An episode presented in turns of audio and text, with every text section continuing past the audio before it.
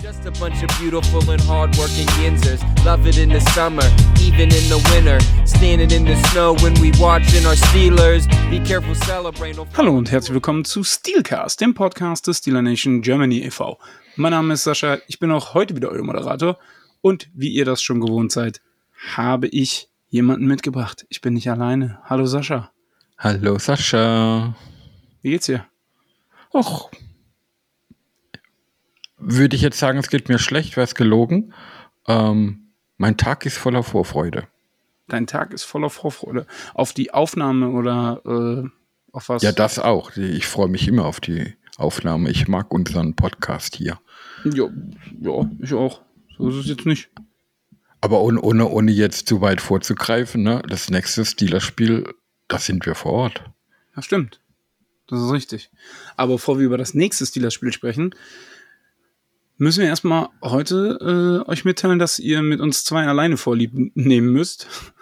äh, und Dürft. wahrscheinlich auch nächste Woche, weil wir ja da aus Amerika dann ähm, wahrscheinlich eine Folge irgendwie, wir wissen zwar noch nicht, wie wir es machen, aber wir werden schon irgendwie machen. Aber ähm, wir sind heute alleine, nur wir beide. Ähm, aber wir werden das trotzdem schon schaukeln, das Kind hier. Also ich denke mal, das wird schon äh, eine runde Sache werden.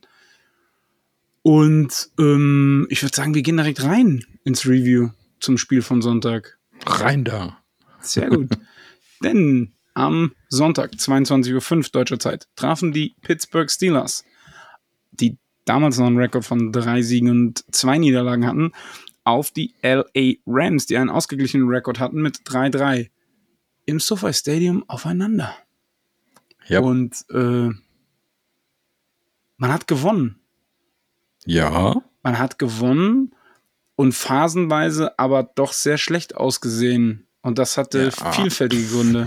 Phasenweise, ich würde mal sagen, zweieinhalb Quarter.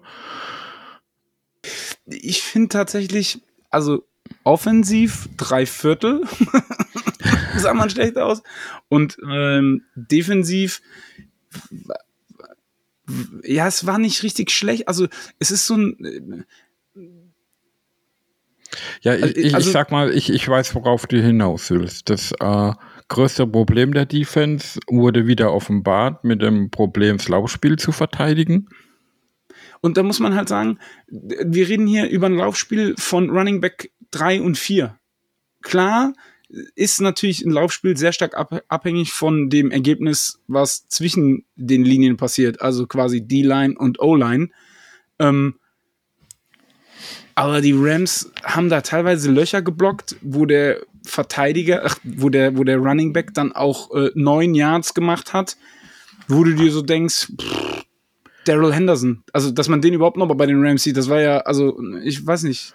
Ja, ne, er war auch der Top, ne, aber nicht der Top Running Back. Er hatte 61 Yards, hat einen Touchdown gemacht. Royce Freeman hatte 66 Yards gehabt. Aber ich sag mal, insgesamt waren es äh, Rushing Yards für die Rams 135 fürs ganze Spiel. Und es ist dann doch relativ. Es ist nicht super gut, aber auch nicht super schlecht. Ne? Äh, kann man mal bekommen. Im Gegensatz hat man halt äh, selbst nur 86 Rushing Yards im ganzen Spiel gehabt. Und trotzdem hat man das Gefühl gehabt, es läuft besser wie die Spiele zuvor. Das ist ja das Paradoxe daran. Ja, aber also ich sag mal so, man hat die Rams ja bei 17 Punkten gehalten. Das ist ja, Ja. erstmal nicht schlecht. Aber es hat halt wieder dieses Big Play gebraucht, um, finde ich, so in allen Mannschaftsteilen alle wach zu rütteln und, und äh, irgendwie so, weiß ich nicht, diese TJ Interception, die einfach auch mal wieder zeigt, warum der Mann absoluter Defensive Player of the Year Kandidat ist, meiner Meinung nach. Auch wenn die ich würde Statlines das Kandidat streichen. dafür gucke ich zu wenig andere Spiele. Äh, dafür gucke ich zu wenig andere Spiele in Gänze, um das tatsächlich abschließend bewerten zu können. Aber er ist für mich auch ein Frontrunner. Ne? Also als äh, Defensive End beziehungsweise Outside Linebacker so die Route zu antizipieren und den, den Quarterback zu lesen und dann da reinzuspringen und den Ball dann auch, ich glaube, 15, 20 Yards zurückzutragen. Er Ja. hat ja, er hat ja fast einen Pick Six gehabt. Es gab, es gab einen schönen Satz in den USA zu diesem Spielzug und der lautete ungefähr, ähm, dieses Play würde ein guter Safety machen, aber niemals nie ein Edge Rusher. Ja. Und er hat es trotzdem gemacht. Und, aber Und das die, ist, die, die, die, die Frage, wenn wir bei der Interception bleiben, wo ich mir halt stelle, ähm, war das von vornherein geplant, dass ein Coverage geht? Oder war das nur durch die Formationswechsel der Rams, dass er gezwungen wurde, in Coverage zu gehen? Weil wenn es das Zweitere wäre, wäre das für mich noch sehr viel unglaublich toller, wie es nicht eh schon war. also ich habe das Gefühl gehabt, teilweise, er hat, ähm, ist mir in ein, zwei Situationen aufgefallen, auch so versucht, so verzögert zu rushen. Also Ja. er ist nicht direkt auf seinen Gegenspieler, sondern er hat erstmal geguckt, so wie, wie funktionieren die Stunts auf der, auf der Line und geht dann später irgendwie, sucht sich irgendwie später einen Punkt aus, wie er rumkommt, weil äh, allein so Pass-Rush-mäßig hat es jetzt nicht in diesem ultimativen Stat, den man da hat, Sex, sich niedergeschlagen. Aber dennoch finde ich, ist er von allen Outside-Linebackern, über die man in dieser Konversation so redet, der versatilste, also den, den du, also ich meine, der kann ja gefühlt alles. Fumble, Ja. Interception, er hat sieben Interceptions. Ich glaube, so viel haben, keine Ahnung, äh, so mancher Defensive Back hat keine sieben Interceptions über seine Karriere da- gefühlt. Also, genau, da wollte ich auch drauf hinaus. Da gab es auch eine Statistik, ich kann die Namen nicht alle aufzählen, aber da wurde aufgelistet, wie viel Defensive Backs aus dem gleichen Draft in den ersten zwei Runden weniger in das Ca- Career Interceptions haben wie er. Und da war, standen bestimmt zehn Namen. ja. Und das ist halt schon krass. Und, und, Und- da finde ich, ja. das kommt mir bei der Diskussion immer zu kurz, weil es heißt dann immer, ja, Top OLB, weil die müssen halt Pressures erzeugen und so. Ja, aber ich nehme auch, also ich persönlich, nehme auch ein OLB mit Playmaking Abilities, mit äh, Fumble, äh, Fumbles, die er kreiert, mit Interceptions, die er kreiert. Und ich meine, wie oft ist TJ schon hochgesprungen und hat äh, Passes deflected direkt an der Line? Ja. Also, Und der, der andere Punkt bei der Sache ist, und das ist das, warum wir ihn ja auch so lieben, er bringt halt dieser Momentum-Changer immer. Ja. Weißt was bringt mir das, wenn ich 3-6 im Spiel habe und meine persönliche Statline verbessere, ähm, es aber keine Auswirkung aufs Spiel hat? Ja. Ne? Und, ich euch dann trotzdem verliere oder so. Aber bei TJ hat man immer das Gefühl, egal ob es seine Sex sind oder jetzt so Situationen wie gegen die Rams mit der Interception, das sind Game Changer immer. Und deswegen ist er auch so wichtig. Das und ist so. deswegen ist er für mich auch immer ein, zwei Schritte vor allen anderen. Für ja. mich persönlich. Ja, wie gesagt, da kann ich jetzt nicht, ne, da bin ich zu wenig tief drin. Ich glaube, das sieht man dann auch ein Stück weit mit der Steelers-Brille.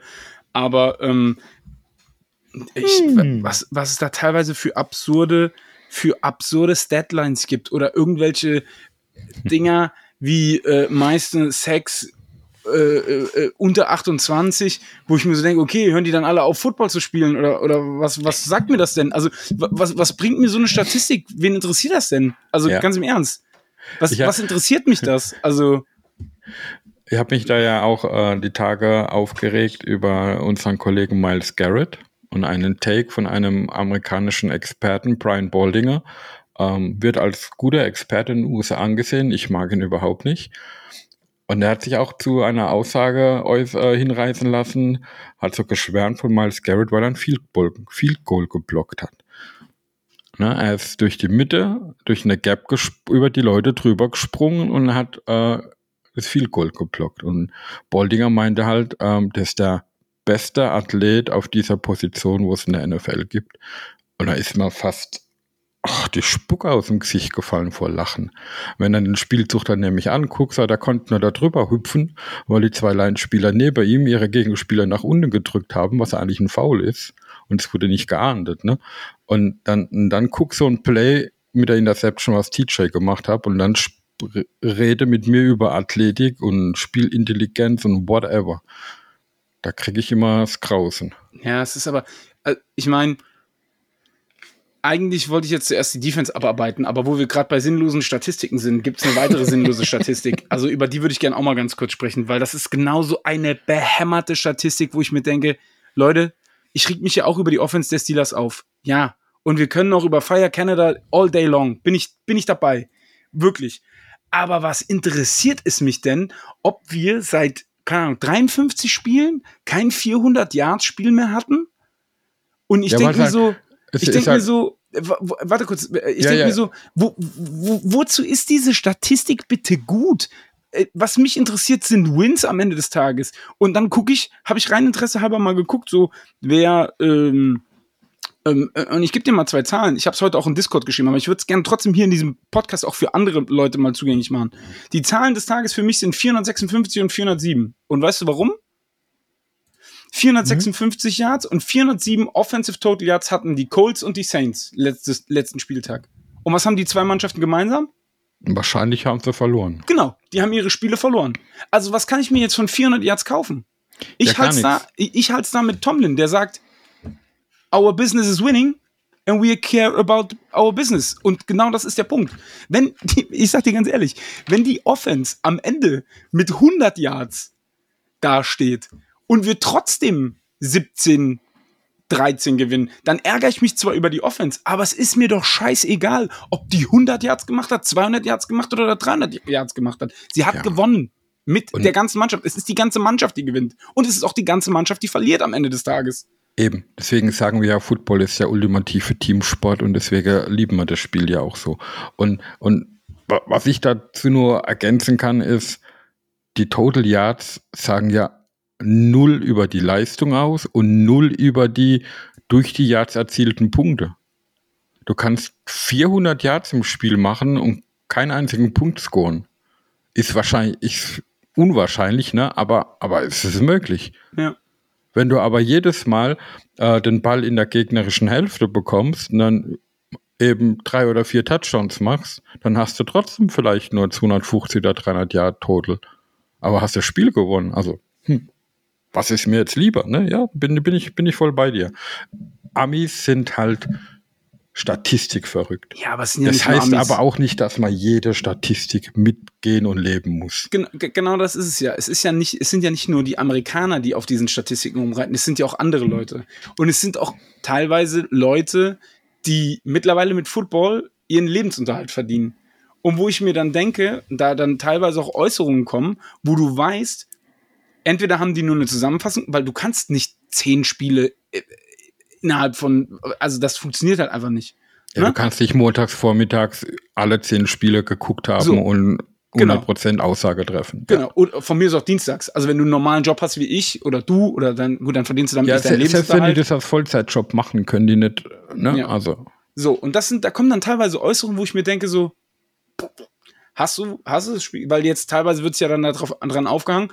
Ge vielleicht gehen wir heute mal die, die, dieses Ding hier ein bisschen ähm, unchronologisch vor, aber wir, wir kommen jetzt von, von einem in den anderen Punkt, weil das ist so ein Punkt, der mich tierisch aufregt, der mich wirklich tierisch aufregt. Und ich bin weit davon entfernt, mich über die Refs zu- aufzuregen no, oder sie zu verteidigen, weil sie waren auf beiden Seiten schlecht. Aber das Einzige, über was noch geredet wird, ist, die Steelers haben ja nur gewonnen, weil der Spot bei 4. und 1 ein Fir- kein First Down war, die äh, Schiris aber einen First Down draus gemacht haben. Das stimmt. Es stimmt, dass das ein scheiß Spot war. Da müssen wir nicht drüber diskutieren. Es hätte eigentlich ein Punt werden müssen. Aber dass der Scoring Drive davor von den Rams nur am Leben gehalten wurde, weil es zwei krasse Fehlentscheidungen der Referees gab und die nur deshalb zehn Punkte auf dem Board haben, darüber redet komischerweise keiner. ja, und noch dazu, also ich bin mir mit dem Spot nicht ganz so sicher, Ja, weil doch. es gab ga- ga- keine einzige Kameraszene, wo man es wirklich zu 100% hat sagen können, finde Ja, ich. okay. Aber, aber una- unabhängig davon, Spots ist immer so ein heikles Thema. Aber se selbst wenn, es hätte ja nur bedeutet, dass die Rams den Ball bekommen hätten, aber die Steelers haben dann geführt zu dem Zeitpunkt. Ne? Also das heißt ja nicht, sie hätten dann automatisch gewonnen, wenn sie da den Ball bekommen hätten. Ne? Also das, de- deswegen ver, versehe ich die, äh, verstehe ich diese, diese Aussagen dann nicht. Vor allen Dingen, du kannst natürlich auch argumentieren, hätten sie nicht zwei Field Goals verschossen und einen Extrapunkt, dann äh, hätte sowieso unentschieden gestanden. Ich meine, Nein, hätte, das hätte nicht Fahrradkette. gewesen. Dann wären sie nämlich das eine Mal nicht auf zwei Punkte gegangen, Ja, die sie stimmt. erfolgreich konvertiert doch, haben, dann wäre trotzdem ein, ein Punkt Unterschied gewesen. ne? Ja. Also Ja. das, deswegen, man, man, wenn, wenn man, wenn man ein Ding, so wie du das jetzt eben argumentiert hast, argumentieren es aber viele, ohne drüber nachzudenken, was die Folge davon gewesen wäre. Weißt du? Ja. Also, und, und das, genau, genau das ist halt manchmal der Punkt. Es gibt, du kannst ein Footballspiel gucken und du kannst ein Footballspiel gucken. Auf ganz unterschiedliche Art und Weise. Und deswegen, ich, wenn ich Szenen richtig beurteilen möchte, dann gucke ich die mir nicht einmal an, ich gucke mir die drei, vier, fünf Mal an, um auch zu sehen, was drumherum passiert. Weil Football ist ein Spiel eben, wo es in jedem einzelnen Spielzug auf jeden einzelnen der elf Spieler ankommt. Damit vielleicht nur einer scheinen kann in diesem Moment. Natürlich gibt es Ausnahmen mit Big Plays, Broken Plays, aber grundsätzlich muss die, muss die Einheit funktionieren. Und das, da hängt es auch an Kleinigkeiten. Und du, es gibt keinen Experten, da lege ich meine Hand für ins Feuer, der all diese Kleinigkeiten mit nur einmal Spielzug gucken sieht. Funktioniert gar nicht. Ja, das, das Problem ist natürlich auch, weil du für verschiedene Situationen halt eben auch verschiedene Angles brauchst, zum Beispiel, um, Ja. wenn du bei einem Sideline-Catch zum Beispiel, war der Fuß jetzt im Chalk oder nicht, äh, ist es ein Inbounds-Catch? Das kannst, das ist einfach so. Das, ne, plötzlich ist es dann von oben von der Skycam, okay, der Fuß kratzt halt doch leicht an der Linie und es war nicht Inbounds gefangen und lauter solche Geschichten. Ne? Das Ja. ist ja genauso wie der Catch da an der Seitenlinie von Puka Nakua ich, hätte gesagt, der berührt auch die Außenlinie. Also klar, tippt der Fuß, da bin ich mir jetzt, aber so regelfest bin ich nicht. Der Fuß tippt zuerst im Grün auf, aber der Rest vom Fuß sah für mich so aus, als wenn der dann zumindest mal auf der Linie irgendwo steht. Da. Ja, das, das, das ging gar nicht anders, wie was der Rest vom Fuß der Linie gehen. Da- Das, genau das habe ich mich auch gefragt gehabt und habe danach nachgehakt, weil da war ich auch nicht regelkonform. Wäre das nämlich zum Beispiel ein Running Back, weißt du, und da geht mit C-Spitze im Grün und die Ferse geht aufs Weiß, ist er auch out of bounds. Ne? Deswegen aber, genau. aber bei so einem Catch zählt äh, der Moment, wo der Boden berührt wird, ist quasi der Spieler gedownt. Ah, okay. Und da er dann nur grün war, ist es ein Demo, ist das, was hinterher passiert, dann irrelevant. Okay, gut, dann, dann, dann ist es so. Ne? Ist, Ja, ist ja dann ja. auch okay für mich. Genau. Ähm, aber aber nochmal, um da, auf deinen anderen Take dann mit den Schiedsrichtern zurückzukommen, da hat auch Mike Tomlin in seiner Pressekonferenz gerade äh, was sehr Interessantes gesagt gehabt, weil er meinte, in der Regel ist es so, dass vor dem Spiel und auch während dem Spiel immer Diskussion oder Unterhaltung mit den Schiedsrichtern stattfindet, so dass man, ähm, was die Calls betrifft, ungefähr weiß, was man zu erwarten hat und auf einer Wellenlänge ist miteinander. Dass die Spieler wissen, was sie zu erwarten haben, wie man umgeht mit Pass Interference und so Dinge, weißt wie, wie sehr man Körperkontakt haben darf oder nicht und lauter so Kleinigkeiten. Und er hat gemeint, das war in diesem Spiel nicht so, wie sie es gewohnt sind. Sie waren nicht äh, die Mannschaften und die Schiedsrichter auf beiden Seiten waren dann nicht auf einer Wellenlänge. Und hat auch diese Beispiele genannt. Ich meine, ganz, ganz, gleich ganz am Anfang, ähm, ich glaube nach dem zweiten äh, Laufversuch von Najee Harris hat er sich auch verbal mit seinem Gegner gleich auseinandergesetzt. Und da ist nichts passiert. Und später dann zum Beispiel gerade diese Taunting-Strafe gegen äh, DJ, er hat da quasi ja nur mit, mit Witherspoon, ein Ex-Kollege, und die sind gute Freunde, die haben quasi, weißt du, wie, wie auf der Straße sich gebettelt und, und halt was zueinander gesagt und dann kriegst du eine Taunting-Strafe. Das sind halt so Geschichten, wo dann, ah, ja, es ist vielleicht nicht leicht für Schiedsrichter, aber manchmal muss man auch, ne, ähm, die Kirche im Dorf lassen. Vor Und, und das, das Hauptding war halt, was, was er unmöglich fand, war ähm, das Offside von TJ Watt ja, dass war er da angeblich in der Neutral Zone aufgeleint war. Weil er sagt auch, in der Regel ist es so, dass da die Schiedsrichter erstmal sagen, hey, guck mal, dein Guy, der ist zu weit vorne, äh, kümmere dich mal drum, dass, dass das aufhört. Aber dann gleich beim ersten Mal, wo man gar nicht mal sicher ist, ob es überhaupt so war, weil auch da war keine entsprechende Enkel zu sehen, äh, die Flagge zu werfen und das in einer für den Drive entscheidenden Situation, das ist halt ja schwer zu verdauen dann. also das ist halt auch so ein Punkt. Auch diese Taunting-Strafe gegen DJ. Ich meine, der wird ja nicht ohne Grund Witherspoon zu verstehen geben mit dem Zeigefinger vor vorm Visier oder vor dem Gesichtsgitter, dass er, ich drücke es jetzt mal plakativ aus, die Schnauze halten soll. Wahrscheinlich wird Witherspoon vorher irgendwas zu ihm gesagt haben und wird ihn, ne, es ist ja auch so ein bisschen Trash-Talking-Game. Dann sagt man halt mal hier, du Flitzpieper, du fängst den Ball sowieso nicht, lass es einfach. So, und dann fängt er halt den Ball und dann revanchiert er sich mit sowas. Also da bin ich jetzt echt, wenn er, wenn er, keine Ahnung, ihm den Mittelfinger zeigt oder stundenlang um ihn rumspringt und ihn so, aber so einfach nur den Finger von Mund, da bin ich jetzt, also das finde ich doch sehr kleinlich. Also wir machen jetzt 100, das ist jetzt die 102. Folge. Wenn ich es vorher mal anders behauptet habe, dann äh, äh, nagelt mich darauf fest. Aber ich finde es tatsächlich sehr kleinlich, wenn du dafür eine Taunting-Strafe gibst. Wenn jemand in die Endzone läuft und keine Ahnung, läuft da fünfmal, weil die Verteidiger nicht hin und her kommen, äh, hinterherkommen, hin und her vor der Seitenlinie und äh, macht da noch Tänzchen und sowas. Okay, das sehe ich schon eher ein. Aber beim Rest, ey, bitte. Also das ist ja wirklich ja. jetzt ultra klein. Das, das, war mal wieder ein Paradebeispiel, dieses Spiel für NFL, No Fun League. Ja. Und ähm, es ist, ist leider so, dass ähm, die Dinge, gerade was sowas betrifft, in, über die Liga hinweg total unterschiedlich gehandelt und gepfiffen werden. Und da hat man halt oft das Gefühl, dass es da keine einheitliche Regelung bei den Schiedsrichtern gibt. Die wird es mit Sicherheit geben. Ich meine, die haben auch ihre, ihre Meetings und die werden von der NFL auch gesagt bekommen, auf was man zu achten hat und was nicht. Und natürlich, willst, wenn du einen Gegner verhöhnst, wenn du obszönen Gesten machst, äh, ihr, ihr, all das, das gehört bestraft, bin ich voll dabei. Aber man soll die Spieler doch auch mal Spieler sein lassen. Und es ist eben ein Spiel von viel Emotionen und dann passieren halt auch solche Dinge. Ne? Und Solange ja. man sich da nicht die, die Schimpfwörter um die Ohren wirft. Und da ja. sind die Amis ja gerade im Sport manchmal auch ein bisschen derber, wie wir es gewohnt sind. Solange das nicht passiert, let them play.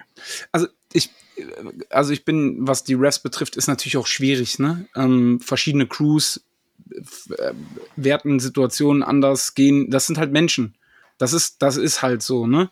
Ja. Aber bei so einem Hand vor die Lippe oder vor den Mund halten, da bin ich, weiß ich nicht, das kann man halt einheitlich regeln und sagen, hier, pass auf, das hast jetzt einmal gemacht, ist gut, ne? Beim nächsten Mal genau. werfe ich eine Flagge Bisschen oder Fingerspitzengefühl. So. Genau. Und das ne? hatten die, die komplette Crew in dem Spiel gar nicht auf, aber auf beiden Seiten halt ja. nicht, ja. Aber hängen wir uns nicht so lange an den, an den Refs auf. Kommen wir mal zu erfreulichen oh, Sachen. Hat auch mal Spaß gemacht. Ja, aber kommen wir mal zu erfreulichen Sachen und auch zum Spiel zurück. JPJ, Starter, und Junge, ja. sieht der gut aus in der Coverage. ich ich fand es ja voll witzig, dass das unter der Woche noch äh, hieß äh, von Austin, äh, nee, ist noch zu früh, er wird noch nicht Starter sein. Und dann war es dann doch gleich von Anfang an. Ich, ich weiß nicht, also spätestens ab dem zweiten Spielzug, was beim ersten Spielzug war, bin ich mir nicht sicher, habe ich nicht so gesehen. Aber spätestens ab dem zweiten Spielzug war er auf dem Feld gestanden. Und es war schon extrem witzig und ja, extrem gut. Und auch wenn man ja dann die Stats für ihn sieht, klar, ähm, hm, dieser, dieser, ähm, Stats, wo es heißt, er so und so viel Mal wurde auf ihn gepasst, so und so viele Pässe wurden komplettiert, so viel Pass Breakdowns oder irgendwas ist manchmal auch schwer. Das hat man ja auch an einem einen Play gesehen, wo er äh, da das Tackle verpasst hat und wo man dann nicht weiß, äh, war das sein Mann oder nicht, äh, geht der Catch auf ihn oder nicht und äh, weil man ja auch nicht weiß in dem Moment, wie das Coverage eigentlich war, ähm, es ist nicht immer leicht, aber grundsätzlich sehen die Statistiken für ihn gut aus. Es macht Spaß, ihm zuzugucken. Man sieht, warum die Steelers ihn gewollt haben. Also diese lange Arme, die er da hat. Gerade für äh, dann mal, obwohl man hinterm Receiver ist, dann vor den Receiver zu springen und einen Ball abzuwehren, das ist schon eine schöne Sache. Ja, er muss halt nur ein bisschen aufpassen. Ne? Es ist schon ein wenig grabby. Also das sieht man schon so. Ja, das, das, das, haben wir, das haben wir ja aber direkt ja. beim Draft auch schon gesagt. Ja. Ne? Aber äh, me meines Wissens doch ein, ein, eine Strafe hat er bekommen, glaube ich, wegen Holding. Ja. Äh, aber ja, ja, hat er. Das war dann auch die erste. Ja. Und auch die einzige. Aber ja. dadurch, dass JPJ gestartet ist äh, auf Outside Cornerback, hat sich natürlich eine Änderung ergeben. Und zwar Peterson ist in den Nickel-Spot gerutscht, beziehungsweise dann teilweise später auch hat er Safety gespielt. Ja, und das fand ich sehr gut. Weil genau das ist ein Punkt, was ja eigentlich auch, äh, ich sag mal, Veteranen-Cornerbacks in ihrer Karriere gerne machen, weil ihnen einfach der Speed fehlt, äh, auf Safety zu gehen, um dort dann ihre Erfahrung ausspielen zu können. Und auch in den Plays, wo er auf Safety war, sah er viel besser aus wie die Wochen zuvor. Also ich, ich fand ihn ja in den Wochen zuvor stellenweise schlimmer wie Wallace. Mhm. Und das war aus meiner Sicht auch durch die Positionsänderung das beste Spiel von ihm bisher in Steelers Uniform. Ähm, würde ich so unterschreiben, tatsächlich. Würde ich so unterschreiben, weil man doch gemerkt hat, outside fehlt ihm einfach der Speed. Also, Ja. ähm, das ist auch wirklich nicht böse gemeint, aber die Regression sieht man einfach. Er hat ja bei den Vikings, ich weiß nicht, in was für Packages er bei den Vikings gespielt hat. Da hat er ja noch eine sehr, sehr gute Saison gespielt, zumindest mal statistikmäßig, mit fünf Interceptions etc. Das ist ja äh, schon mal nicht schlecht. Ne? Ja. aber hier hast du schon gemerkt, so gerade gegen die schnellen Receiver äh, wird es dann doch recht schnell dünn. Und das Problem ist, das ist bei einem anderen Receiver, äh, bei einem anderen Cornerback halt immer noch so. Und das ist Wallace. Ja, wenn er halt zwei Outside Cornerback hast, die beide mit der Speed nicht mithalten können, dann kriegst du halt ein Problem in der heutigen NFL, ganz klar. Ja. Und deswegen haben wir auch jedes Spiel äh, ein Wide Receiver Problem. Wir haben bis jetzt in jedem Spiel einen gehabt, der uns mindestens fast 100 Yards, wenn nicht immer über 100 Yards eingeschenkt hat, war ja diese Woche auch wieder mit äh, Puka Nakua. Ja. Aber wenn man dann am Ende das Spiel trotzdem gewinnt, obwohl der Gegner einen in dem Fall 150 Yard Receiver hat, dann ist ja trotzdem alles fein. Dann kann man hinterher sagen, na Gott, Mund abwischen, weitermachen. Das nächste Mal wieder versuchen, besser zu machen. Und dann ist es halt wieder irgendein anderen Spieler, der uns die Yards reinhaut. Ähm, aber es funktioniert ja halt in, auf die Art und Weise, wie wir Defense spielen durch diese Big, Big Plays, funktioniert es ja zum Glück aktuell noch mehr, wie das schief geht. Weil wir haben vier Spiele gewonnen, zwei verloren. ne? Und Ich, ich fand vor allen Dingen am Anfang hat man Puka Nakua eigentlich ganz gut unter Kontrolle gehabt. Hatte natürlich auch damit zu tun, dass, dass Stafford versucht hat, äh, Cooper Cup mit einzubinden und der zwei Drops hatte, wo ich gedacht habe, was ist mit Cooper Cup passiert? Mhm. Also das waren ja wirklich zwei Easy Catches und der hat die Bälle fallen lassen und dann dachte ich so, hui. Was, man, man was muss sagen, bei, bei, beim Receiving hat Cooper Cup sieben Targets gehabt und nur zwei Catches. ja, Und das ist sehr ungewöhnlich für ihn. ja, Bei Puka Nakua im Gegensatz hatte zwölf Targets und acht Catches. ja. Am Ende des Tages, ja, du hast wieder so einen so einen Receiver und ich habe mich da auch wieder maßlos drüber aufgeregt. Auf der anderen Seite denke ich mir dann halt, solange es gut geht, ich bin da, ich weiß nicht, warum ich im Moment so milde bin, aber äh, solange es gut geht, akzeptiere ich das mal noch. Ja, aber aber mal, mal ganz ehrlich, mal ganz ehrlich, am Ende des Tages zählt doch nur der Sieg. Na, na, natürlich gucke ich mir auch mal gern wieder ein Spiel an, wo ich von Anfang an ganz entspannt und sage, hey, von Anfang an läuft die Maschinerie Opening Drive, Touchdown, Second Drive, Touchdown und man kann nach hinten gucken und die Defense spielt ihr Ding aus, weil der Gegner aufholen muss, was es der Defense ja auch immer leichter macht. Unsere Defense hat natürlich auch ein Problem, wenn wir dem Score hinterherrennen müssen ne, und sie gezwungen sind, ein Big Play zu erzeugen, dann geht das Big Play nämlich meistens in die andere Richtung. Äh, natürlich bin ich auch froh, wenn, wenn äh, wir mal ein, ein Spiel über 30 Punkte scoren. Aber was bringt mir am Ende des Tages, soll ich das Spiel jetzt 33 zu 7 oder eben 24 zu 17 gewinne? Was macht das am Ende des Tages für einen Unterschied? Keinen. Und da, da kommt es doch drauf an. Ja. Ja, ab, absolut. Aber man muss auch sagen, was mich gewundert hat, die Offense, also das hat mich nicht gewundert, dass die Offense wieder phasenweise richtig grottig war, aber dass Dan Moore von Anfang an gespielt hat. Ja, und er hat haben- seine Sachen wir- nicht schlecht gemacht, das muss man Ja, sagen. Also wir, die haben am wir haben ja Anfang. die Woche zuvor drüber geredet gehabt und gesagt, das wäre eigentlich voll doof, äh, wenn unser Rookie wieder auf die Bank muss und Dan Moore, der vorher nicht gut gespielt hat, wieder spielen darf. Aber er hat es gerechtfertigt, den Einsatz.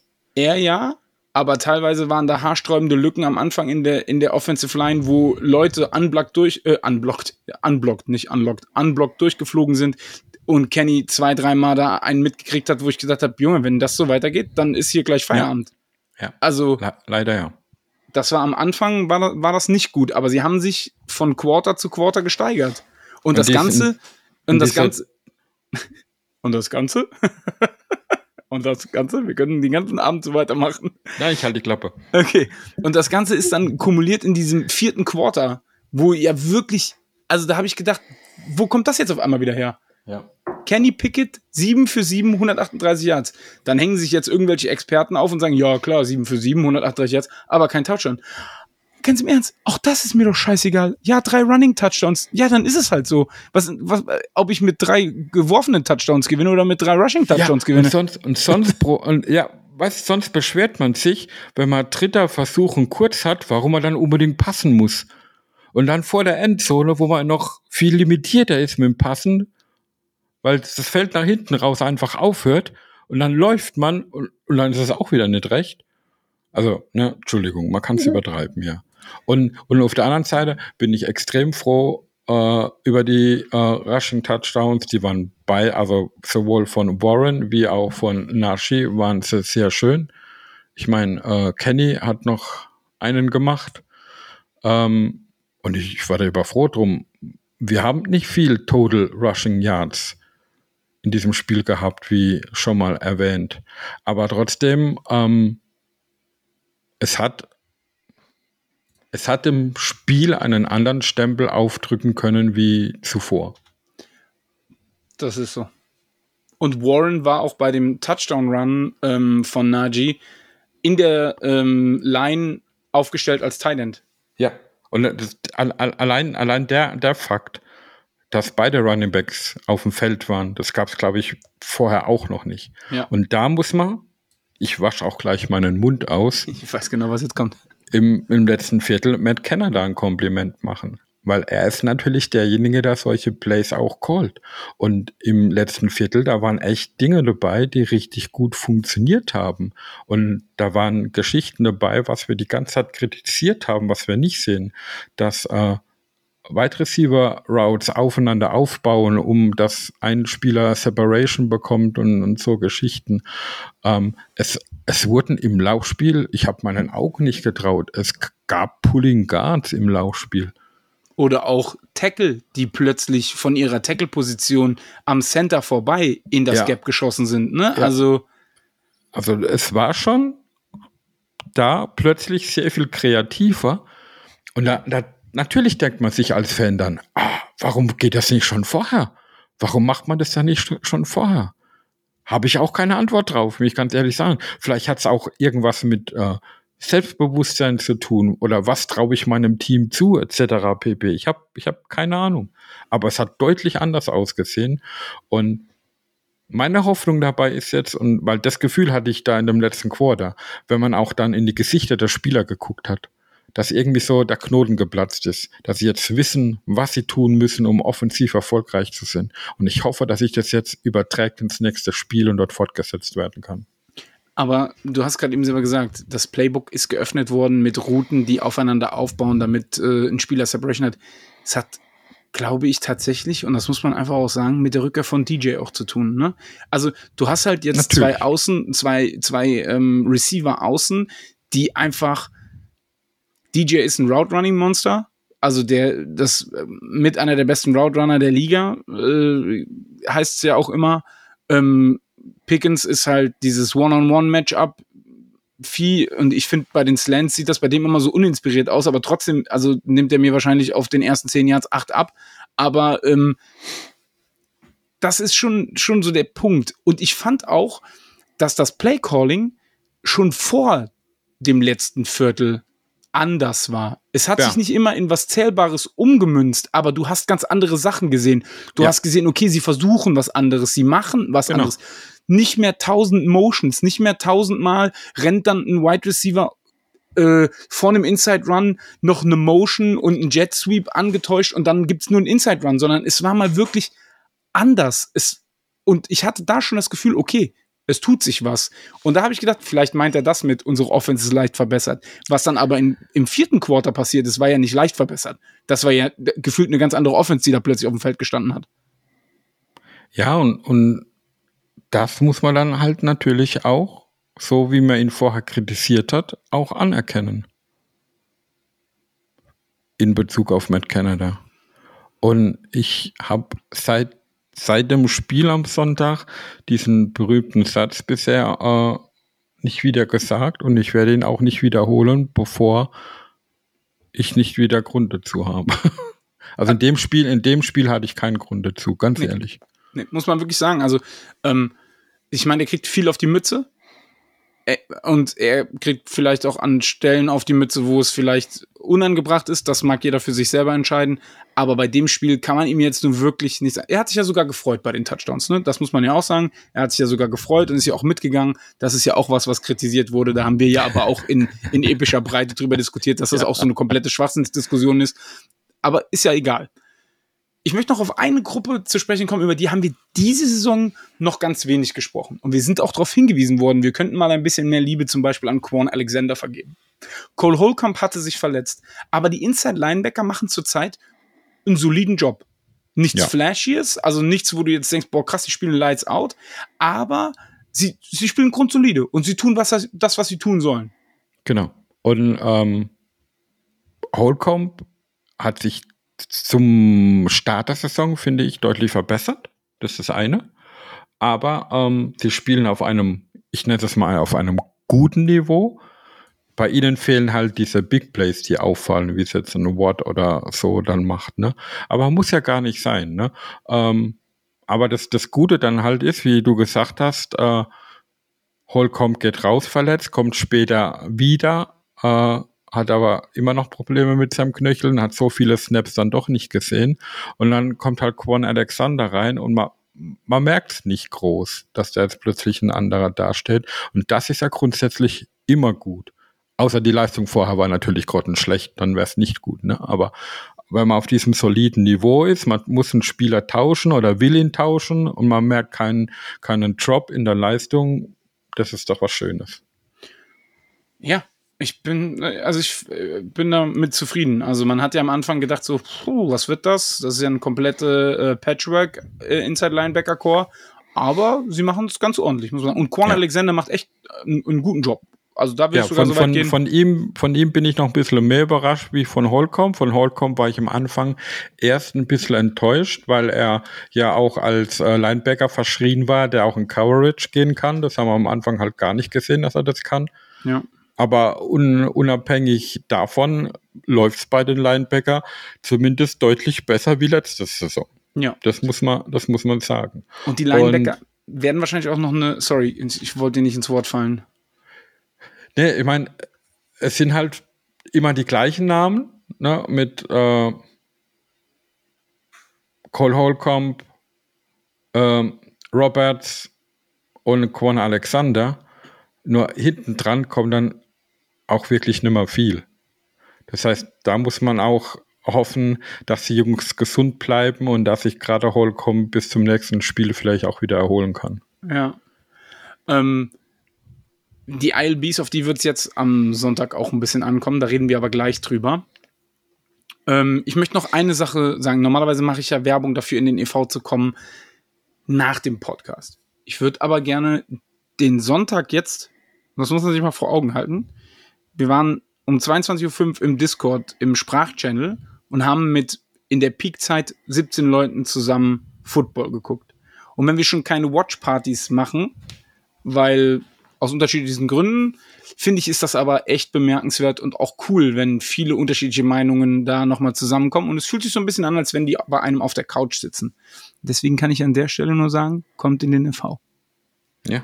Und äh, es, es ist so. Es war zum Beispiel, ich war auch dabei, muss ich sagen.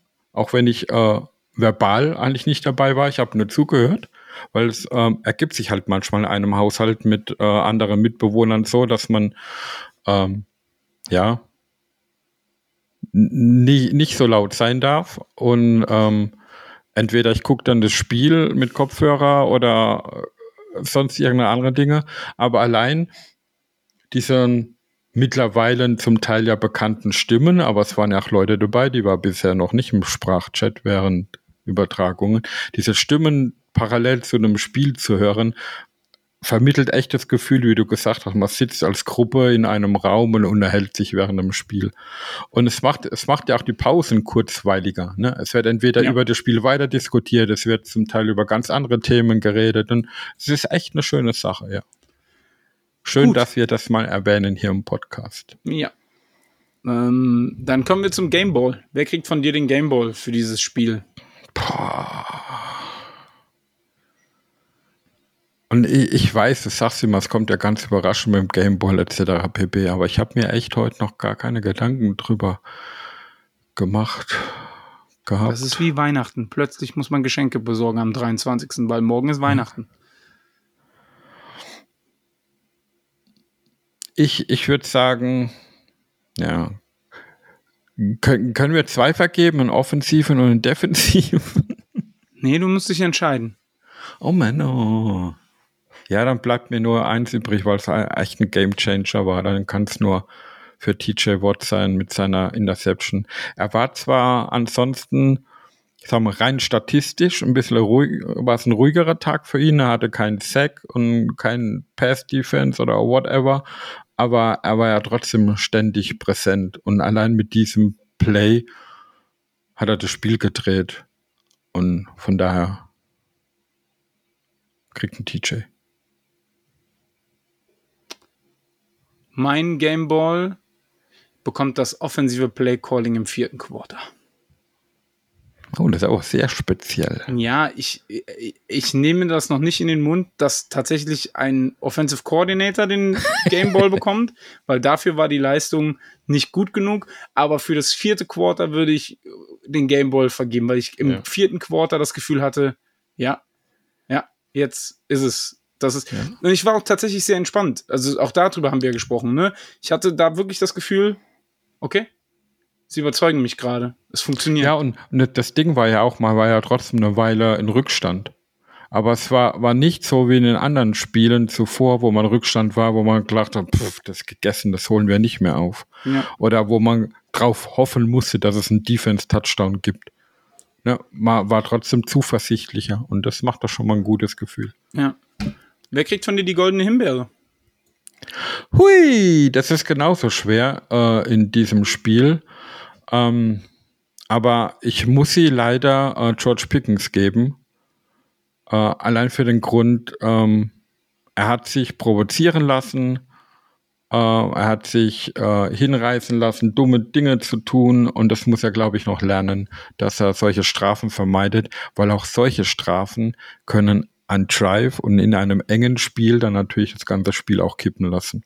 Ja, verstehe ich. Von mir kriegt die goldene Himbeere die Run Defense, weil ich das einfach von einer Pittsburgh Steelers Defense nicht sehen will. Die Steelers Defense ist einfach unter 80 Yards Running oder unter 90 Yards Rushing, aber das ist teilweise halt, ähm, ja, da merkt man halt, dass ein gewisser Cameron Hayward fehlt. Ähm, bin ich bin ich grundsätzlich bei dir. Und das sagt jetzt einer, der mit solchem Football aufgewachsen ist und es eigentlich liebt. Da gab es Spiele, da hatte der Gegner unter 60 Yards Rushing oder noch weniger. Aber das ist schon lange nicht mehr die Steelers Defense. Die drauf aus ist, nur den Lauf zu stoppen und dann über den Path Rush äh, das Spiel zu gewinnen. Wir haben schon sehr, sehr lange auch mit Cam Hayward Probleme das Laufspiel des Gegners zu dominieren, wie es früher mal war. Ja, da gebe ich dir recht, aber ich fand es gerade in dem Spiel hier nochmal eine Spur zu krass teilweise, weil ja. es halt einfach Pickups waren. Du, du, hast irgendwelche, der war noch im Practice Squad, die haben den in der Woche gesigned, Henderson zum Beispiel. Und ja. der läuft dann, und die, und die O-Line ist jetzt nicht so der Bringer, dass ich mir denke, boah, äh, das ist kein Wunder, dass, da kannst du auch, keine Ahnung, äh, einen 80-jährigen no disrespect an der Stelle, aber ja. du kannst auch einen 80-Jährigen dahinstellen und der rennt dir trotzdem noch äh, die Bude ein. Aber ich glaube, ich muss mal nochmal den Mund auswaschen, äh, das zu sagen. Aber an, an der Situation der Rams hat man gemerkt, dass es halt doch oft ein gutes Laufspiel nicht nur am Running Back festzumachen ist, sondern an der Line, am Scheme und wie sie damit umgehen. Es gibt natürlich auch immer noch die Ausnahme Running Backs wie CMC oder so, ne, wodurch individuelle Stärke äh, anderes Niveau draus machen. Ähm, aber ich glaube, mit dem Tag äh, egal ob das Henderson oder Freeman waren, die sind über uns drüber gerannt. Und das Traurige ist ja gerade, wenn du den Gegner dann in ein schlechtes drittes Down, ein drittes und acht oder so bringst und der lauft dir dann plötzlich für zwölf Jahre ne, durch die Mitte.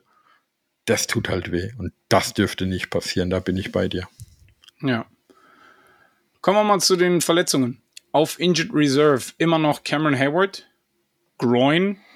Ja, Das man, weiß, man, hat, man hört überhaupt nichts davon, ne? wie es ihm Nee. geht, ob er nah dran ist, zurückzukommen oder nicht. Die Das hätten ist fragen sollen in der traurig. letzten Folge einfach.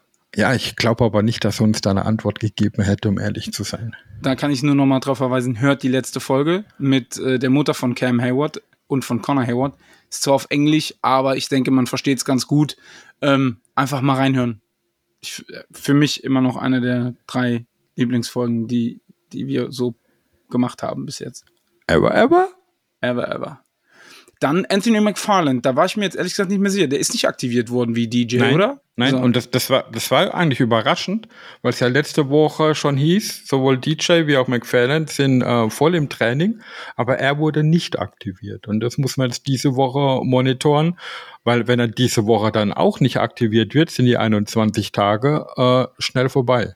Und dann Ja. bleibt er für die ganze Saison auf Eier. Ja.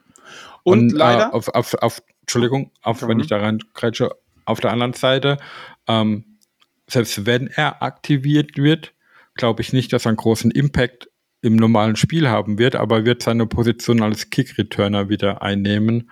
Und der andere Kollege, der uns jetzt gegen die Rams ausgeholfen hat, wird dann wieder in den Practice Squad gehen müssen. Der hat so einen Namen, den ich nicht so gut macht ja, aussprechen macht ja kann. auch nichts. Äh, kommen wir weiter zu jemandem, der auf IA gewandert ist, und zwar Pat Fryermuth.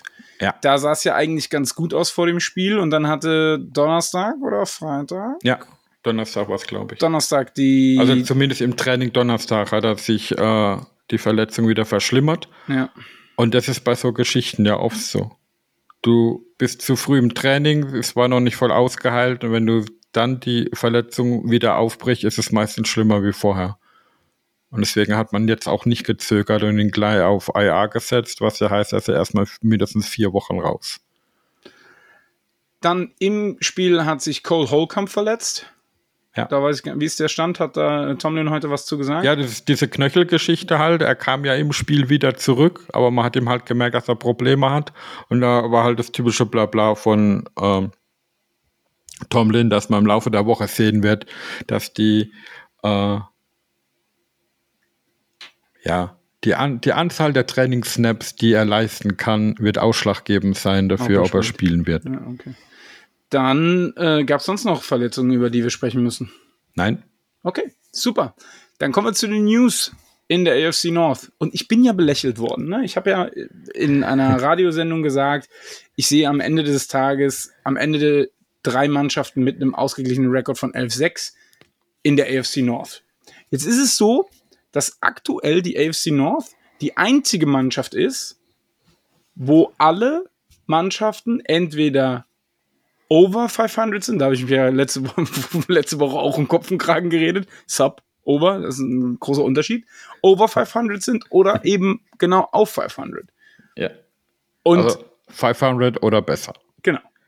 Und äh, so kann man es auch sagen. Ja, klingt, klingt ganz gut, ja. Ähm, und die weiß. Ravens äh, gewinnen gegen die Lions und das recht einseitig. Also das war schon eine kleine Machtdemonstration, muss man sagen. Ja, Ähm, leider ja. Und vor allem, vor allem hat man ja, oder haben viele Experten vor dem Spiel die äh, Lions favorisiert, weil sie halt recht konstant gut gespielt haben die Saison über. Aber die haben wirklich, äh, die haben kein Land, gar kein Land gesehen. Und ähm, sie haben einen schlechten Tag gehabt, ja. Aber dann kann man auch sagen, du kannst natürlich nur, nur so gut spielen, wie es dein Gegner zulässt. Und es war eine, ich muss mir schon wieder den Mund auswaschen, eine überzeugende Leistung der Ravens. Was ist denn hier heute los? Ich Na, glaub, auf jeden ich Fall hast du einen ich sauberen Mund, heute- bis wir in Pittsburgh Ja, sind. ich Das schon muss, muss was ganz anderes trinken heute, glaube ich. Die Browns gewinnen gegen die Colts. 4-2 gehen die dann auch. Und das war ja auch so ein richtig verrücktes Spiel irgendwie. Ja. Ähm, ich, die Browns auch, ich finde, die Browns sind so die 11 und 0 Steelers äh, von vor drei Jahren oder so.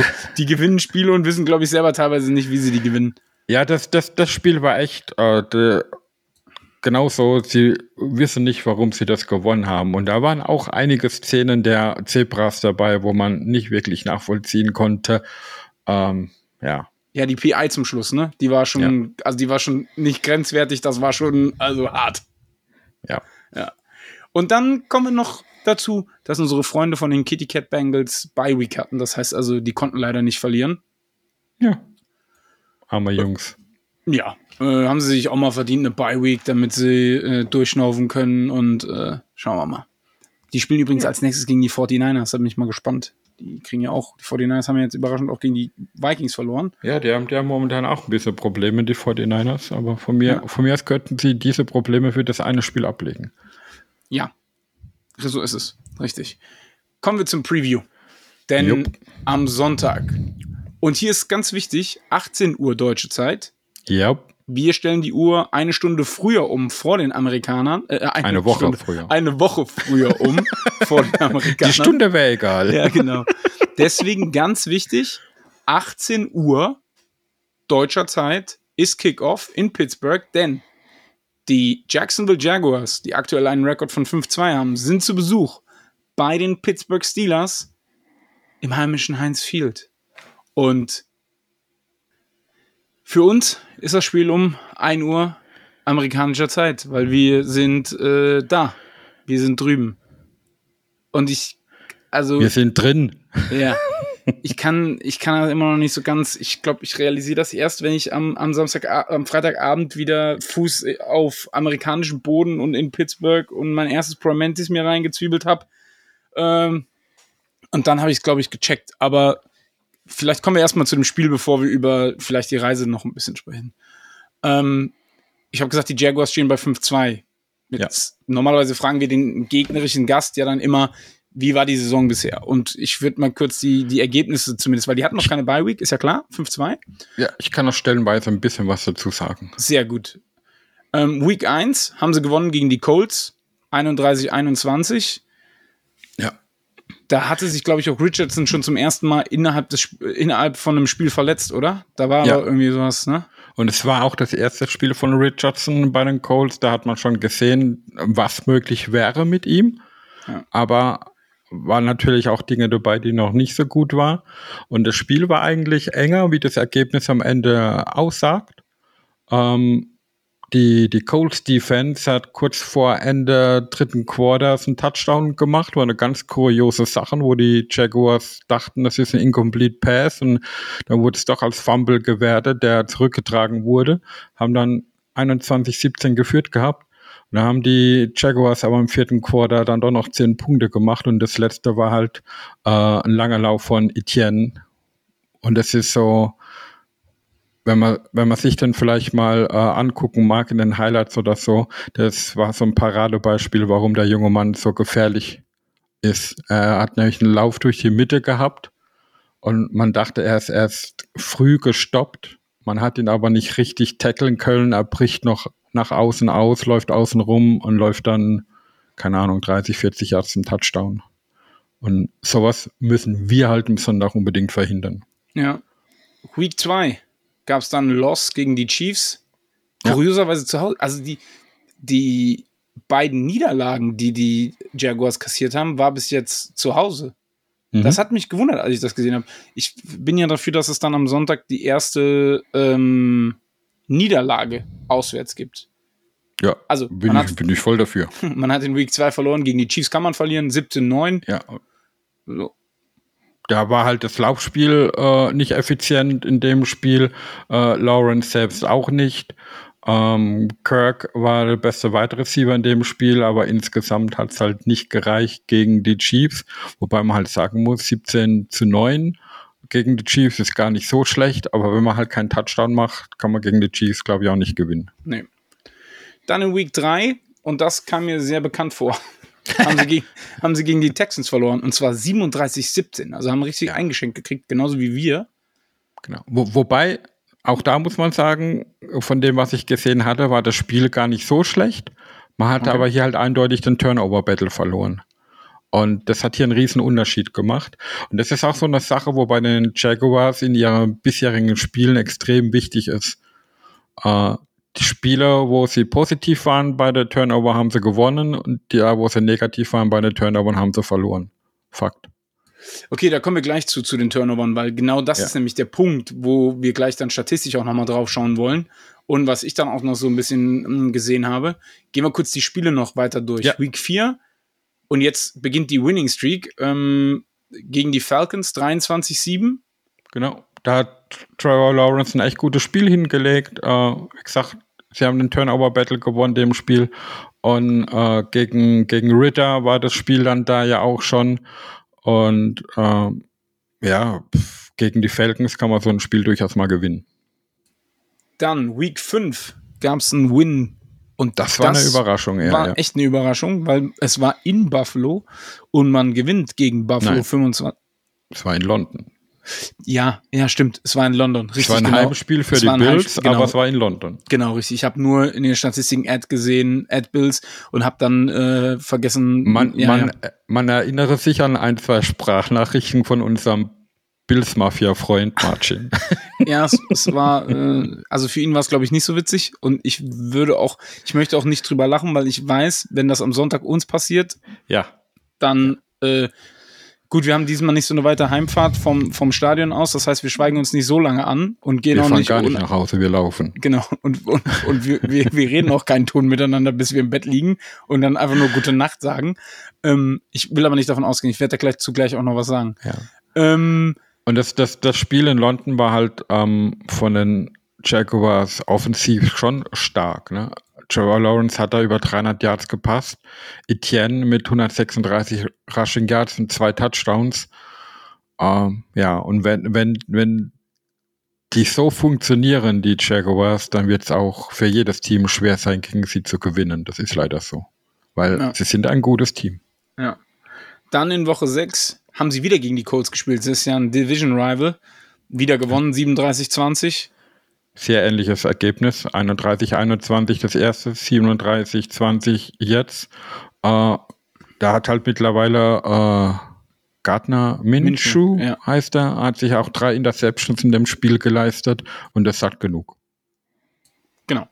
Dann Week 7, die letzte, das war jetzt das äh, Thursday Night Game äh, von der ja. letzten Woche. Gewinnen die ähm, Jaguars bei den Saints mit 31-24 ja. Ja, da, an dem gesehen. Spiel hat man auch gemerkt, man sieht es ja auch am Ergebnis, äh, sie haben einfach konstant gescored. Immer mal wieder. Äh, Etienne hat zwar nur 50 Yards erlaufen, aber zwei Touchdowns. Äh, man hat zwischendurch einen Fake-Punt verwandelt gehabt. Also sie sind schon bereit, auch um des Erfolges willen in die Trickkiste zu greifen. Und was ich dann so, so ganz allgemein über die Spieler von den Jaguars halt gesehen habe, ist, ähm, Trevor Lawrence ist halt sehr, sehr mobil. Also er kann sich äh, sehr oft aus kritischen Situationen rausmanövrieren und spielt dann trotzdem noch einen guten Pass. Es geht manchmal natürlich auch extrem schief, aber er hat bisher vermieden, viele Turnover zu haben. Da hat er eher einen Fumble, wie dass er eine Interception wirft. Ähm, er läuft aber auch selbst sehr viel und das auch gut. Also das sind Spiele dabei, wo er fast genauso viel Rushing Yards hat wie Etienne. Und das erinnert uns so ein bisschen an, an Baltimore, manchmal rein, rein von der Art und Weise. Ähm, und er spielt sehr gerne in Short Distance, äh, in Sneak. Äh, die packen auch bei Dritter und dreimal einen Sneak aus oder auch mal zweimal hintereinander, um, um ins First Down zu kommen, äh, hat man auch gesehen.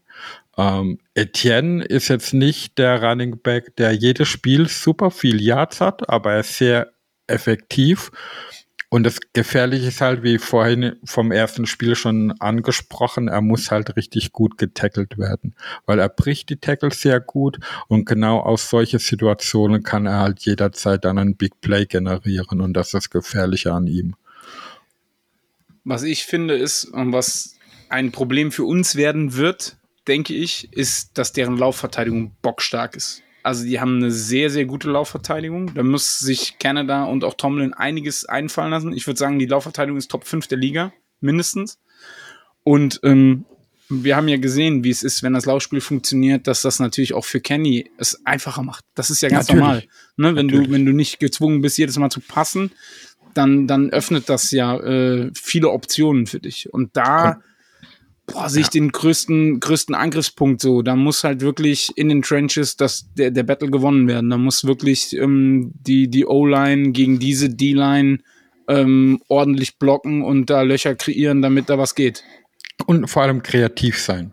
Äh, ständig nur 1 zu 1 Blocks wird nicht funktionieren gegen diese D-Line, weil sie natürlich einfach, äh, sie haben viele, man sagt so schön immer Beef Guys, also mächtige Leute auf der D-Line, die du nicht einfach rumschieben kannst. Und das ist das Problem. Also da musst du mit kreativen Blocking-Schemata kommen, um gegen diese D-Line erfolgreich laufen zu können. Definitiv. Dann gucken wir uns mal, wenn wir gerade schon bei deren Defense sind, auch so diese Big Play Ability an. Und das ist das, was du ja gerade eben schon gesagt hast. Wenn sie den Turnover Battle zum Beispiel gewinnen, dann gewinnen sie auch. Und ähm, prinzipiell Sex 13 über sieben Aber- Spiele ist jetzt nicht aber- so. Genau. Aber es sind sieben davon von nur einem Mann. Genau, und das ist Josh Allen, der Linebacker. Also das Ja. zeigt halt schon mal, wo der Druck am ehesten dann durchkommt, auf wen man sich da vielleicht scheme-technisch konzentrieren muss. Und sie haben halt neun Interceptions. Und da muss man sagen, die teilen sich auf, auf äh, Safety Cisco und auf ähm, Cornerback Williams, die jeweils drei haben und dann noch jeweils ein anderer Spieler eine, eine Interception.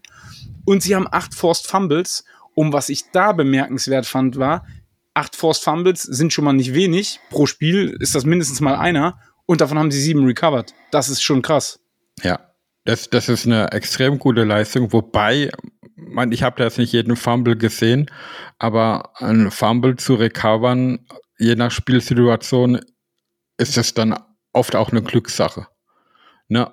Äh, wie viele Leute gerade drumherum stehen, wie der Ball wohin bounced und so. Aber natürlich, wenn du da sieben Turnovers im Plus bist, äh, allein durch Fumbles, ist das natürlich schon eine Hausnummer. Absolut, absolut. Ähm, aber gerade halt diese Takeaways, diese, diese Big Play Ability hilft ihnen halt einfach. Ne? Also Ja. das ist halt wirklich Kommt einfach uns ein aber Punkt. bekannt vor, ne? Defense-technisch. Ja, es ist, ist ein Blueprint, also kein Blueprint, aber wir kennen es von uns selber. Ne? Also Ja. ich meine, wenn wir uns unsere äh, Big Play äh, Statistics mal angucken, wir haben 19 Sacks, also ein paar mehr als äh, die, ähm, na sag schon, als die äh, Jaguars. Jaguars. Sechs Interceptions und jetzt kommt's. Zwölf Forced Fumbles, aber halt dann mit Anführungsstrichen nur sechs recovered. Also 50-50 quasi, Genau. ne? Ja. Und die haben, die sind dann bei über 90 Prozent. Richtig. Klar, es kommt natürlich auch immer auf die Spielsituation an, bin ich voll bei dir. Und am Ende des Tages, solange sie nach hinten fummeln und wir so den Drive stoppen, ist es mir auch egal, wenn der dann sechs Yards weiter hinten den Ball recovert, okay, dann soll es mir auch recht sein, ne? Ähm, aber ähm, da haben sie schon, das ist schon ein krasser Unterschied, finde ich. Ja, aber das, das, das wird einer, einer der Hauptpunkte sein, äh, wer das Turnover-Battle gewinnt am Sonntag. Und hier ist es das, was mir Hoffnung macht. Denn Trevor Lawrence hat in sieben Spielen schon 16 Sacks gefressen. Und deren Ja. O-Line sieht dann nicht gut aus in der Pass Protection teilweise. Also da könnten wir dann wiederum mit unserer ähm, D-Line und mit unserer Blitzing Ability und gerade mit TJ und mit Highsmith schon ein Matchup Nightmare für die ähm, Offense dann sein. Sa sag, ich, sag ich dann aber auch gleich mit aber, da muss es ein, eine gute Leistung vom ganzen Kollektiv sein. Weil man hat es auch gegen die 49ers und gegen Houston dann gesehen, wenn man nur den Druck von außen hat, damit kann Trevor Lawrence dann gut umgehen und läuft dir dann einfach durch die Mitte davon. Also das, was wir an diesen Spielen erlebt haben, dass durch die Mitte gar nichts kam, das darf da nicht nochmal passieren. Also es muss, äh, die Mitte muss konstant gut sein und dann natürlich äh, unsere Pass Rusher von außen. Dann kann, kann das auch zu einem Fest werden, ja. Aber es kann genauso gut auch ganz schnell in die andere Richtung laufen. Wenn man mit aller Gewalt versucht, über außen zu rushen und er drückt uns dann die Runs über die Mitte selbst rein. Ja. Was man halt auch sagen muss, offensiv, die verteilen die Bälle gut. Also Lawrence verteilt die Bälle gut an die Wide Receiver. Ich habe mir das mal angeguckt. Ne? Wide ja. Receiver Kirk, 55 Targets. Calvin Ridley haben die ja seit dieser Saison. 48 Targets. Von den Catches her ist Kirk ein bisschen über äh, Ridley dann. Klar, er hat auch sieben mehr Targets gekriegt. Und was mir dann aufgefallen ist, ist, er hat auch 51 Mal Ingram, den Tight End, angeworfen. Und ja. da kommt es halt, und das meinte ich gerade eben mit, auf die Inside-Linebacker wird es da auch ankommen. Da kommt es halt eben auch auf der, wieder auf das ganze Kollektiv an. Ob es jetzt ein Inside-Linebacker ist oder halt eben dann ein Safety oder so, der da in die Coverage geht. Aber da müssen wir gucken, dass wir das unterbunden bekommen. Aber jein, ich gebe ja grundsätzlich recht, aber meiner Meinung nach spielt halt Ingram nicht den typischen Tight End. Er spielt manchmal schon fast wie ein Wide Receiver. Aber er hat natürlich die Statur von einem Tight End, was natürlich für den Defensive Back das Verteidigen dann schwerer macht. Ja. Ne? Gerade äh, den Catch zu unterbinden oder nach dem Catch zu tackeln, das wird gefährlich sein. Das Kuriose ist nur, die sind ja, wie du aufgezählt hast, über, über die Saison bisher sehr ausgeglichen, was die Targets betrifft. Aber das ist von Spiel zu Spiel trotzdem extrem unterschiedlich. Ja, also es, äh, da gab Spiele, äh, da hat Ridley äh, zehn Catches gehabt und Kirk nur einen und im nächsten Spiel ist es gerade andersrum. Heißt, heißt natürlich auch, du kannst dich nicht nur auf einen konzentrieren, wo du sagst, dann möchte ich jetzt ausschalten. Ne? Ähm, aber das haben ja bisher in der Saison eh nicht geschafft, wenn wir sowas machen wollten. Vielleicht spricht dann sowas auch mal für uns, keine Ahnung. Wie schlagen wir die Jaguars, Sascha? Äh, Punkt eins ganz wichtig, keine Turnovers selbst haben, aber Turnovers generieren. Und Punkt zwei, äh, man darf sich nicht durchs Laufspiel schlagen lassen. Und das zählt in beide Richtungen. Also wenn wir wieder nur stupide versuchen, durch die Mitte zu laufen und das dann nicht schaffen und im Gegenzug äh, tun uns Lawrence und Etienne die langen Läufer reinhauen, dann werden wir keine Chance haben. Ähm, heißt eben, da muss ein bisschen mehr Kreativität von unserer Seite kommen und bis vor einer Woche hätte ich darüber gelacht, aber nach dem letzten Spiel habe ich zumindest ein wenig Hoffnung. Bin ich dabei. Ich freue mich so auf dieses Spiel. ich freue wirklich, ich muss das ehrlich mal sagen. Ähm, ich freue mich auf diesen Trip. Ich freue mich vielleicht euch auch ein bisschen da mitzunehmen, dann äh, vielleicht gibt sogar wir noch eine One-on-One-Folge. Ne? Und wenn wir, wenn wir während dem Wochenende vielleicht nicht viel von uns geben können, es wird mit Sicherheit aber Bild, Ton und Material gesammelt werden, dass wir hinterher zumindest dann Eindrücke verbreiten können. Ja, ja. definitiv. Kommen wir zur Bold Prediction fürs Spiel, Sascha. Was ist deine Bold Prediction? Wir werden eine Streak starten. Von Winning-Spielen in Pittsburgh. In unserer Anwesenheit. Ey, du bist so ein Assi, ne? Es ist jetzt nicht abgesprochen, ne? Aber ich hab, weißt du, was die Bold Prediction von mir ist?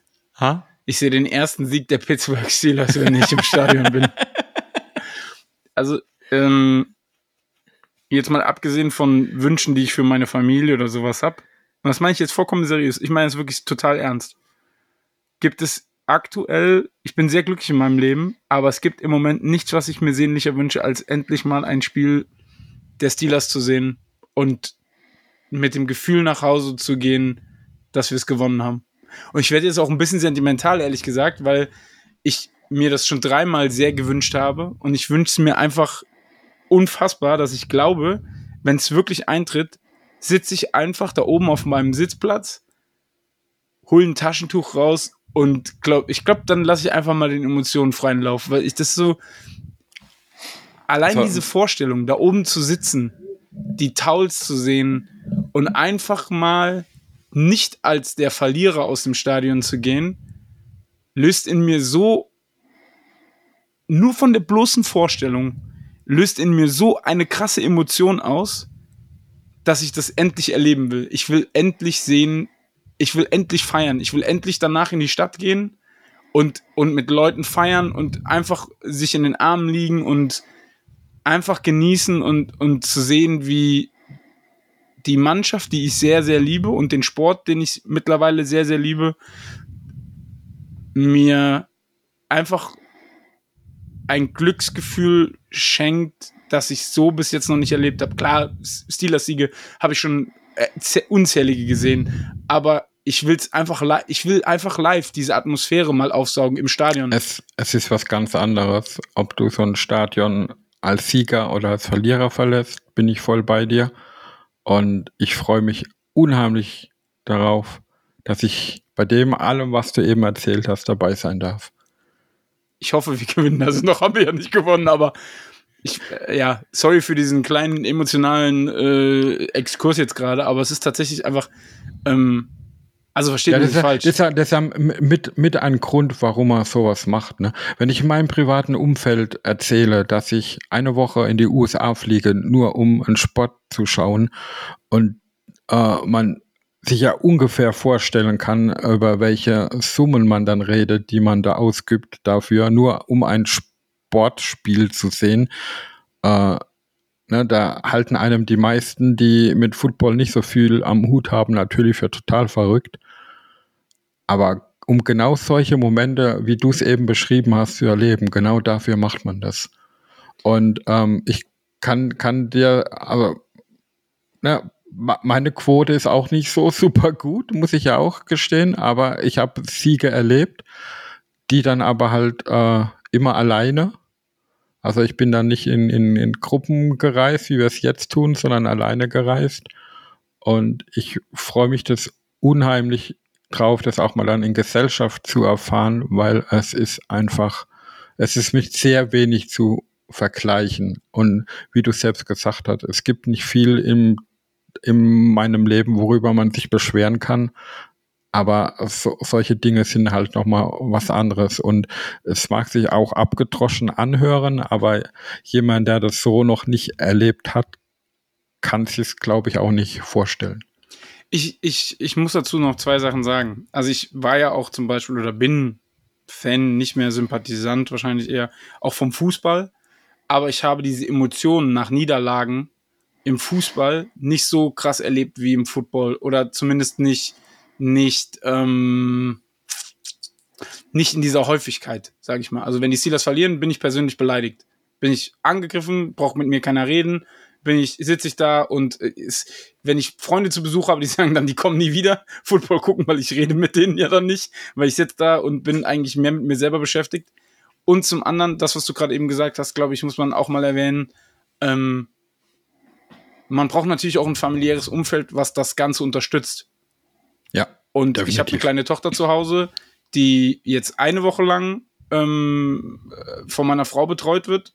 Und da kann ich, glaube ich, nicht oft genug Danke sagen, dass sie mir das so ermöglicht und mir diese ja, Spinnerei ermöglicht und ähm, dass, dass da einfach das jetzt möglich ist. Und ich weiß ja, dass es bei, bei mindestens einem, einer Person in unserer Reisegruppe genauso ist.